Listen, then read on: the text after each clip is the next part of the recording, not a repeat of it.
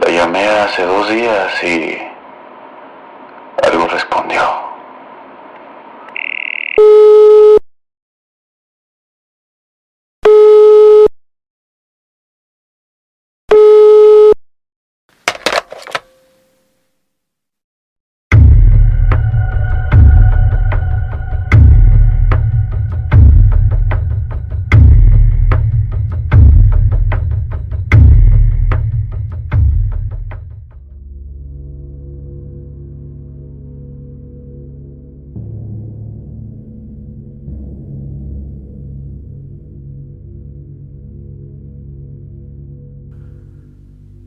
Mi madre murió en un trágico accidente automovilístico. Era un sábado por la mañana, salió a comprar unos regalos para sus nietos. Gracias a las carreteras resbaladizas y los conductores tontos, terminó siendo atropellada mientras caminaba y murió en el impacto. Y en algún giro retorcido de los acontecimientos, todo lo que compró sobrevivió, casi en perfectas condiciones.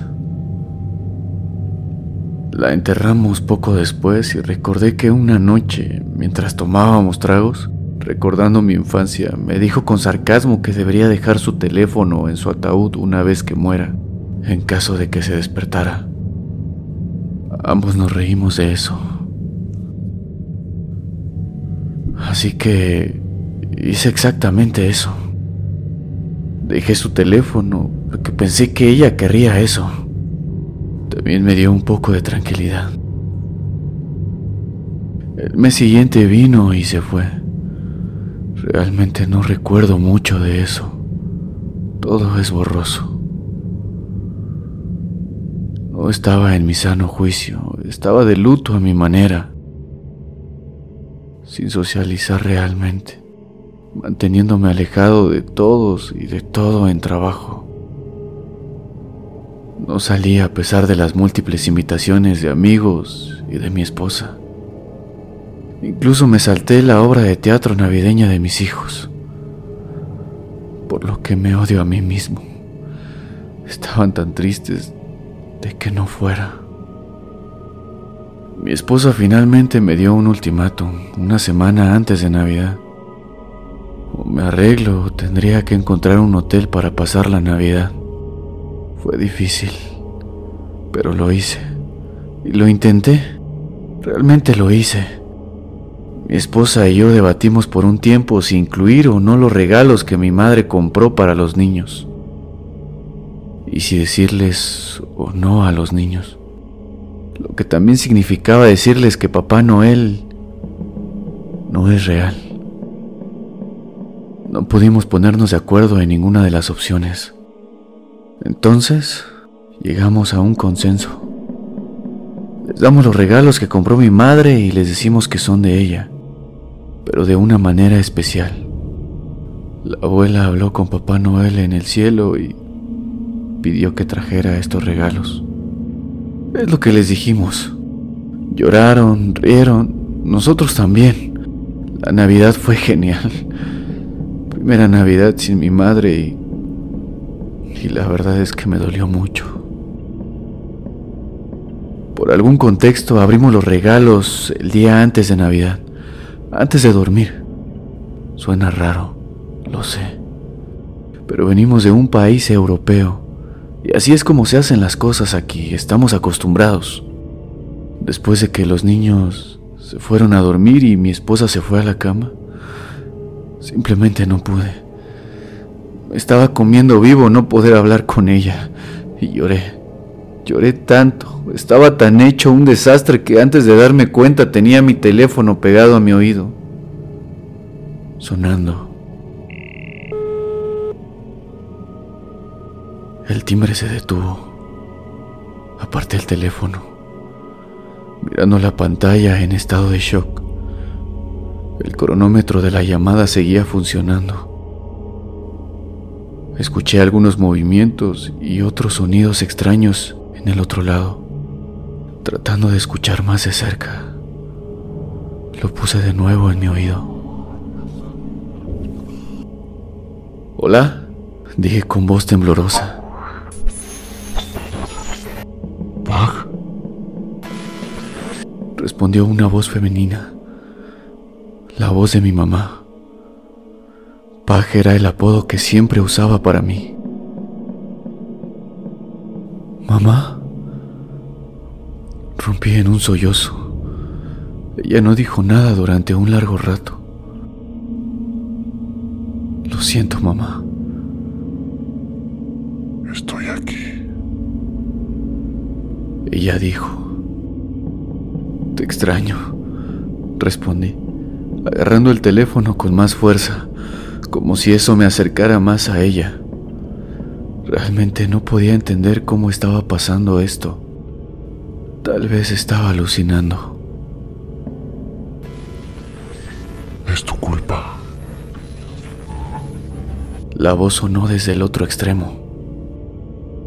¿Qué? ¿Mamá? Estaba confundido. ¿Qué quiso decir con eso? Su voz era extraña. Era suya, pero de alguna manera rota, distorsionada. Tal vez la conexión era mala. Quiero decir que estaba bajo tierra. Es tu culpa. dijo de nuevo, incluso más distorsionado que antes. Me mataste. Me mataste. Me mataste. Comenzó a repetirse, a gritarme. Dejé caer el teléfono y comencé a sollozar más fuerte, tapándome los oídos. Me quedé así durante mucho tiempo, hasta que se me secaron las lágrimas. Abrí los ojos de nuevo y... y miré el teléfono en el suelo. La llamada seguía activa. Ahora a los 15 minutos. Se hizo el silencio de nuevo. ¿Mamá? Pregunté con voz temblorosa. Estoy afuera. Su voz había vuelto a la normalidad, pero ya no sonaba como ella. Sonaba casi como una imitación. ¿Qué? Pregunté, sin creer lo que estaba escuchando. De repente, un fuerte golpe resonó en la puerta principal. Un solo golpe fuerte que me sobresaltó. Abre. Susurró y vino otro golpe. Eso no es real, solo estoy alucinando, dije en voz alta, ahora meciéndome de un lado a otro de nuevo. Estaba loco, me estaba volviendo loco. Otro golpe más, más fuerte que el anterior. Luego otro, y otro, y pronto alguien estaba golpeando la puerta, cada vez más rápido, acumulando impulso. ¡Detente! Dije, ¡detente! Repetí tapándome los oídos y cerrando los ojos. Todavía podía escuchar los golpes en la puerta y luego una mano en mi hombro.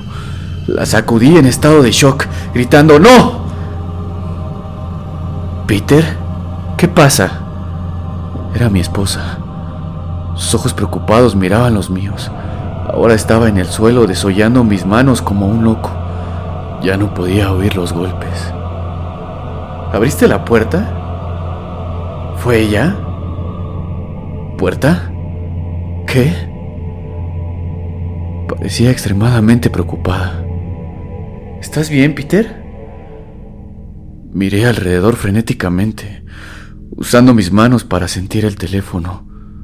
Cuando lo encontré, miré en la pantalla. Todavía estaba de guardia. Mamá, mira, estoy de guardia con ella. Eh, Ella habló conmigo. Traté de explicarle. Déjame entrar. Otro susurro vino del teléfono. Mi esposa estaba negando con la cabeza.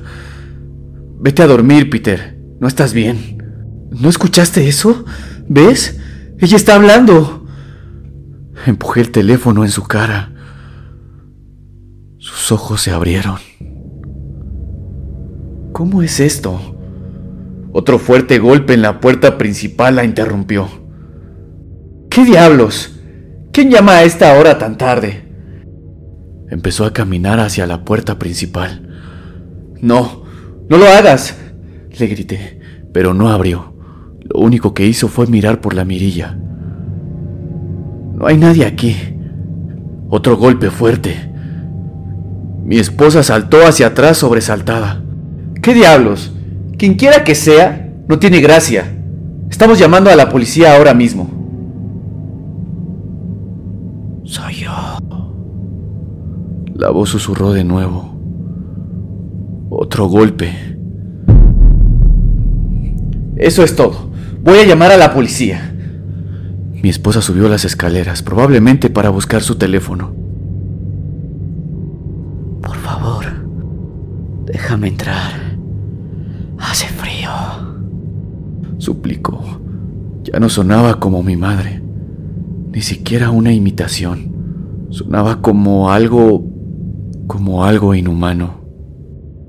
Caminé lenta y temblorosamente hacia la puerta principal y miré por la mirilla mientras aún sostenía mi teléfono.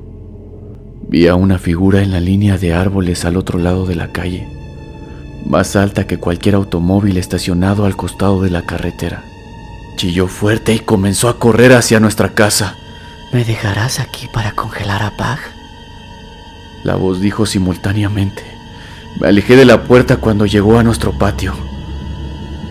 Por favor, no, grité. Comenzó a golpear la puerta principal. Déjame entrar. Intentó imitar la voz de mi madre, pero no era ella. Llamé a la policía. Será mejor que corras mientras puedas. Mi esposa advirtió mientras comenzaba a bajar las escaleras, mientras también sostenía un gran cuchillo de cazador. Los golpes se detuvieron. Me armé de valor para volver a mirar por la mirilla, pero pero esta vez todo estaba oscuro. Ni siquiera podía ver nuestro patio delantero, aunque la luz del patio estaba encendida. Entonces vi que algo se movía, algo cambiaba. Me di cuenta de que era su ojo. Estaba mirando dentro de la casa. Grité y retrocedí hacia la puerta. ¿Qué? ¿Qué es? Preguntó mi esposa. Yo solo seguía gritando mientras señalaba la puerta, tratando de formar palabras en mi boca para advertirla, pero no podía. Voy a salir. Es mejor que te hayas ido para entonces. Advirtió mientras caminaba hacia la puerta llena de falsa confianza. Traté de decirle Traté de explicarle, pero las palabras no me salían. Estaba gimiendo. Entonces, ella abrió la puerta. Se elevaba sobre ella casi el doble de su altura. Mi esposa se quedó helada, sin ni siquiera mirar hacia arriba. Chilló con fuerza y la levantó. No podía moverme. Estaba congelado. Mi esposa comenzó a gritar mientras escapaba y regresaba al bosque. Todavía podía oír sus gritos mucho después de que se hubiera ido. Estaba en estado de shock, todavía congelado. Eventualmente vino la policía, tratando de interrogarme. Estaba completamente insensible. Todo lo que pude murmurar fue que se la llevó que ella se la llevó. La llamada telefónica todavía estaba conectada al teléfono de mi madre, ahora con una duración de 76 minutos. La realidad finalmente me golpeó. Fuera lo que fuera, se llevó a mi esposa. Me calmé a pesar de mis circunstancias y pude explicárselo a la policía. Enviaron un grupo de búsqueda al bosque, pero no pudieron encontrarla. También investigaron la tumba de mi madre para averiguar cómo alguien podría contestar la llamada telefónica. Su tumba fue excavada, su ataúd partido por la mitad y tanto su cuerpo como su teléfono desaparecieron. Han pasado dos días. No encontraron a mi esposa. Encontraron el cuerpo de mi madre y no encontraron su teléfono. No he vuelto a intentar llamar. Me temo que conteste. Mis hijos han estado preguntando dónde está su mamá. Y todo lo que puedo decirles es que está fuera por un tiempo. No sé cómo explicarle que es posible que no regrese. Espero que encuentren a mi esposa. Estoy planeando llamar al número de nuevo suplicando que me lleve a mí en lugar de ella, para traerla de vuelta. Deseame suerte.